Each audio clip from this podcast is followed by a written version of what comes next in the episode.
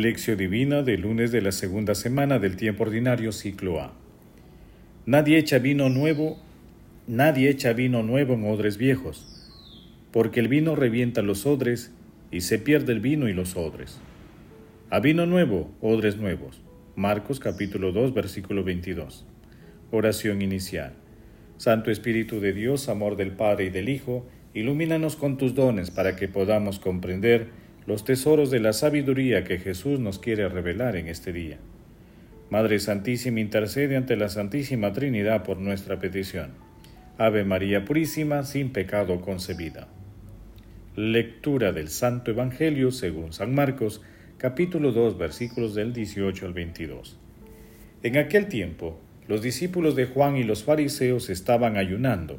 Vinieron unos y preguntaron a Jesús, ¿Por qué los discípulos de Juan y los discípulos de los fariseos ayunan?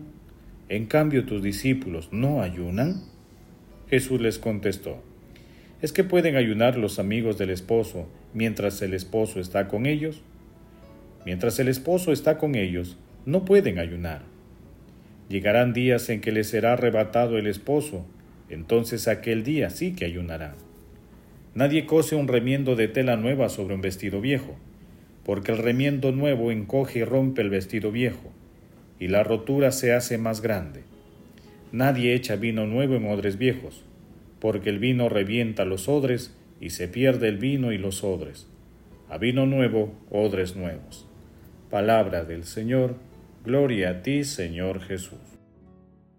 Jesús habla de nuestra relación con Él a través de imágenes sencillas, que responden a experiencias primordiales, alimento, amor, vestido, bebida.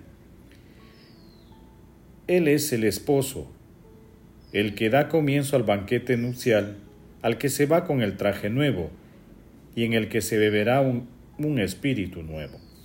Lo viejo ha pasado, se mantienen todas las promesas y todas nuestras expectativas se han realizado. Comienza la novedad del Evangelio, la vida en la alegría del sí recíproco entre Dios y el hombre. Silvano Fauste. Entre los capítulos 2 y 3 de Marcos se identifican cinco conflictos entre Jesús y las autoridades religiosas y fariseos. El primero de ellos está referido al perdón de los pecados, que se ubica en Marcos capítulo 2 versículos del 1 al 12. El segundo conflicto trata sobre el hecho de compartir mesa con los pecadores en Marcos capítulo 2 versículos del 13 al 17. El tercero es sobre todo el ayuno, que corresponde a la lectura de hoy. El cuarto conflicto trata sobre la observancia del sábado en Marcos capítulo 2 versículos del 18 al 28. Y el quinto se refiere a la curación en sábado, ubicado en Marcos capítulo 3 versículos del 1 al 6. El ayuno en el Antiguo Testamento generalmente se asociaba al luto, era una expresión, era una expresión de pena y desesperación, debido principalmente al pecado o a una bendición que se deseaba profundamente. Mucho ayuno se realizó para propiciar la venida del Mesías. Ante la polémica pregunta de los escribas y fariseos por la falta de ayuno de sus discípulos, Jesús les dice que Él es el esposo que Israel está esperando Recordemos que en el Antiguo Testamento Dios se presentaba como el esposo de su pueblo Israel. Al respecto podemos leer en Isaías capítulo 62 versículo 5. Sus discípulos no necesitaban ayunar porque participaban de su gracia que los conservaba porque participaban de su gracia que los conservaba fuertes en la virtud. En la parte final del texto, con dos bellas y cortas metáforas, del gran alcance y llenas de sabiduría, Jesús señala que los recipientes viejos no pueden contener la novedad. Meditación. Queridos hermanos, ¿cuál es el mensaje que Jesús nos transmite a través de su palabra? El proyecto de vida que proponía nuestro Señor Jesucristo no encajaba en el modelo religioso y político de la época. Su palabra es el vino nuevo que hace estallar el odre viejo. La novedad que presentó la palabra de Jesús, así como su ejemplo, generó incomodidad en muchos. En la actualidad, también resulta difícil que muchas personas asimilen las enseñanzas de nuestro Señor Jesucristo.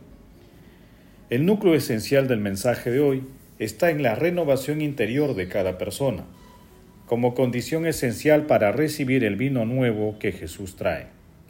En cuanto al ayuno cristiano, este no puede ser recogido por reglas y normas, sino mediante una relación profunda con nuestro Señor Jesús, con nuestro Señor. El ayuno descansa sobre la obra definitiva del Calvario, de donde procede toda la gracia y bendición de Dios. Hermanos, meditando la lectura, intentemos responder. ¿Cuáles son las seguridades a las que queremos aferrarnos para no aceptar el vino nuevo de nuestro Señor Jesucristo? ¿Ayunamos de las cosas y situaciones que pueden alejarnos de Dios? ¿Contribuimos a que nuestras comunidades renueven sus odres? Que las respuestas a estas preguntas nos ayuden a examinar nuestra fe y dejar que actúe en nosotros el vino nuevo del Espíritu de Dios. Asimismo, a ayunar de las cosas que nos alejan de los preceptos cristianos. Jesús, María y José nos aman. Oración. Dios Todopoderoso y Eterno, que gobiernas a un tiempo cielo y tierra, escucha compasivo la oración de tu pueblo y concede tu paz a nuestros días. Padre eterno, haz que el Santo Padre, el Papa Francisco, los obispos, sacerdotes y consagrados, guiados por el Espíritu Santo, nos ayuden a vivir con, nos ayuden a vivir con alegría nuestra vocación cristiana. Amado Jesús, concédenos tu Santo Espíritu, para que iluminados por tu amor, acojamos con alegría el vino nuevo de tu gran lección de amor y hacerla realidad a través de nuestra vida. Amado Jesús, misericordia pura, tú que estás sentado a la derecha del Padre, alegra con la visión de tu rostro a nuestros hermanos difuntos. Madre Santísima, Madre la Divina Gracia, intercede por nuestras oraciones ante la Santísima Trinidad. Amén. Contemplación y acción.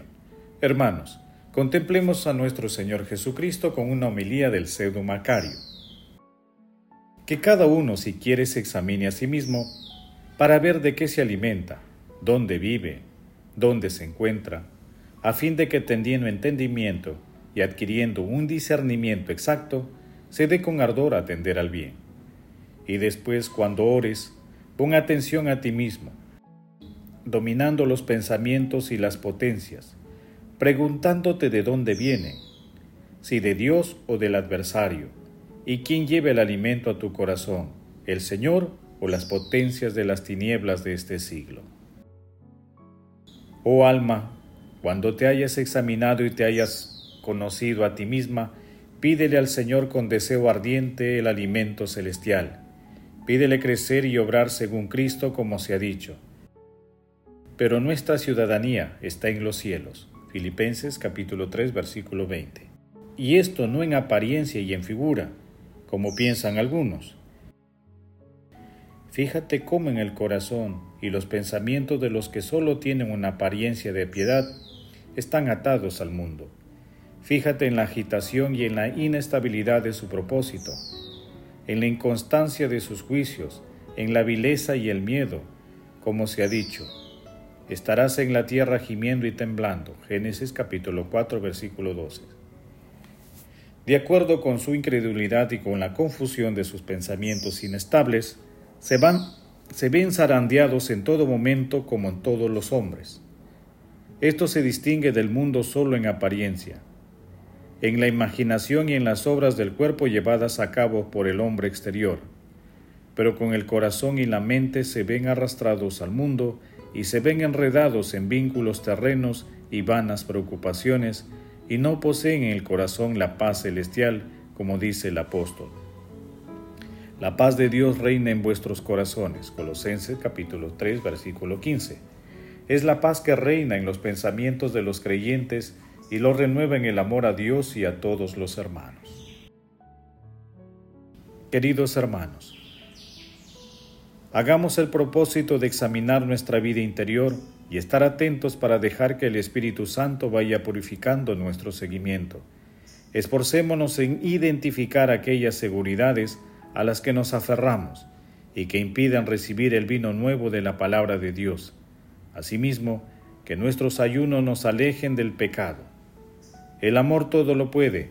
Amemos que el amor glorifica a Dios. Oración final. Gracias Señor Jesús, porque tu palabra nos conduce por caminos de paz, amor y santidad.